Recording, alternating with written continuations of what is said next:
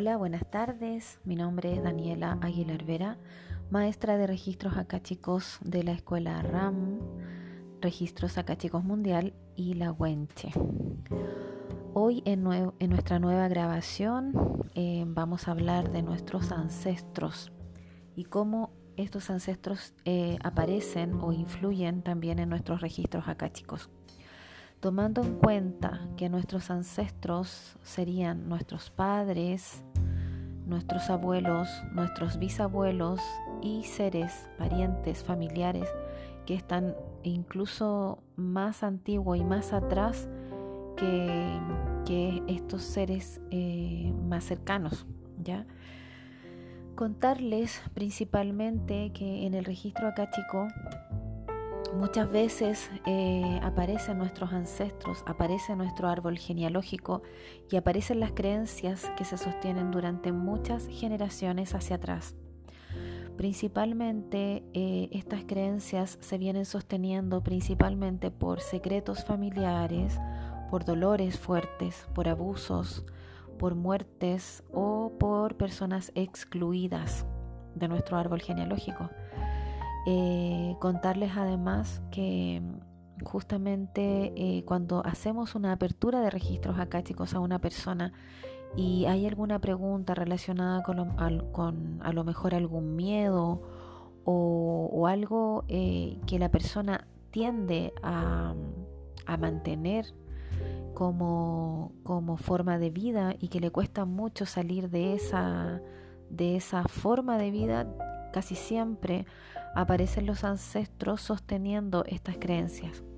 Nosotros en forma inconsciente, y esto se ve en la ancestrología, en las constelaciones eh, familiares también, eh, sostenemos como una forma de lealtad estas creencias y no las vemos como negativas porque realmente no conocemos otras. Entonces principalmente eh, nosotros inconscientemente eh, somos eh, en el fondo leales a esas creencias a través de nuestros ancestros, que son, como les decía, eh, traspasadas de generación en generación.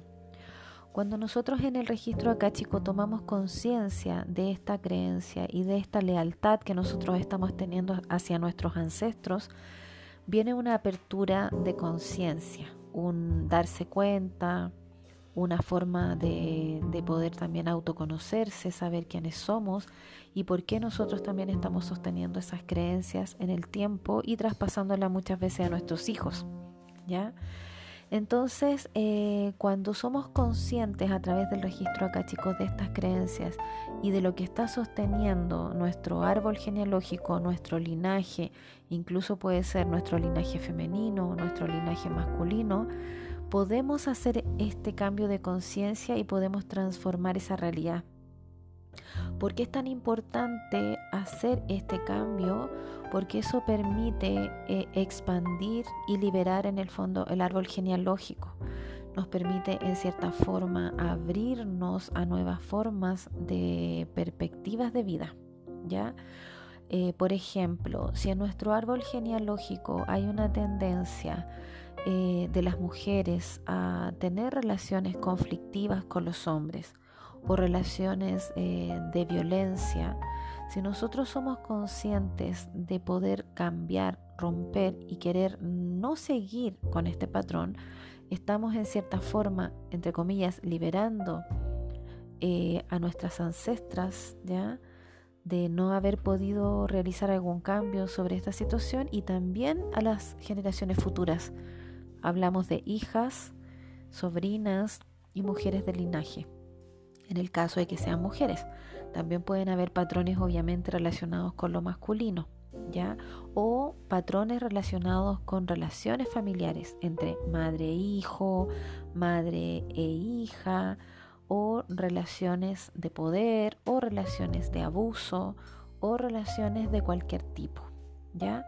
Entonces, cuando somos conscientes de estos secretos, cuando somos conscientes y aceptamos desde el amor profundo que esto es un aprendizaje, que no es un castigo ni un karma, sino que lo vemos como un aprendizaje desde el amor profundo, podemos transformarlo. ¿ya?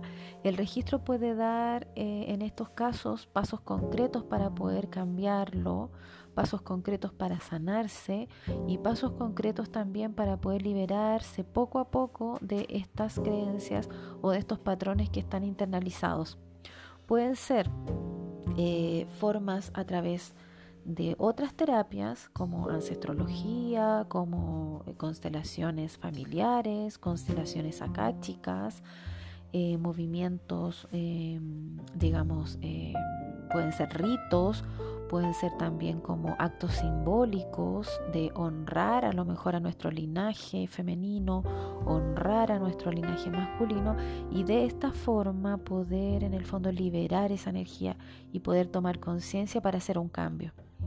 Este cambio, bueno, no es automático, este cambio tiene que tener un, trabajo interno, eh, como son creencias, muy arraigadas y por mucho tiempo por el árbol genealógico y por nuestro linaje, hay que pedir permiso con humildad, hay que honrar a esas mujeres que, siguieron esas creencias, esos hombres que siguieron esas creencias y pedir permiso para poder liberar, liberarse y liberarnos. ¿ya?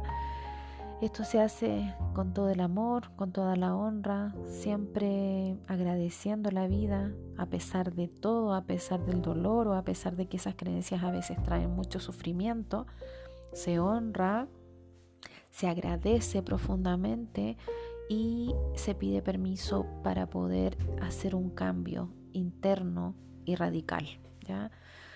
Como les digo, em, esto puede ser un paso que, que pueda costar, que puede ser doloroso, pero también que puede ser muy liberador para la persona y para el linaje y el árbol completo. Eso, los dejo invitados, entonces invitadas a escuchar las otras grabaciones de los registros acáchicos y también obviamente a poder vivenciar el registro acáchico, ya sea a través de los cursos, eh, a través de las, em, los distintos módulos que nosotros hacemos y también con las lecturas de registros acá, chicos. Les mando un abrazo grande, profundo eh, y mucha energía y mucho, mucha alegría. Les mando un abrazo. Chao, que estén bien.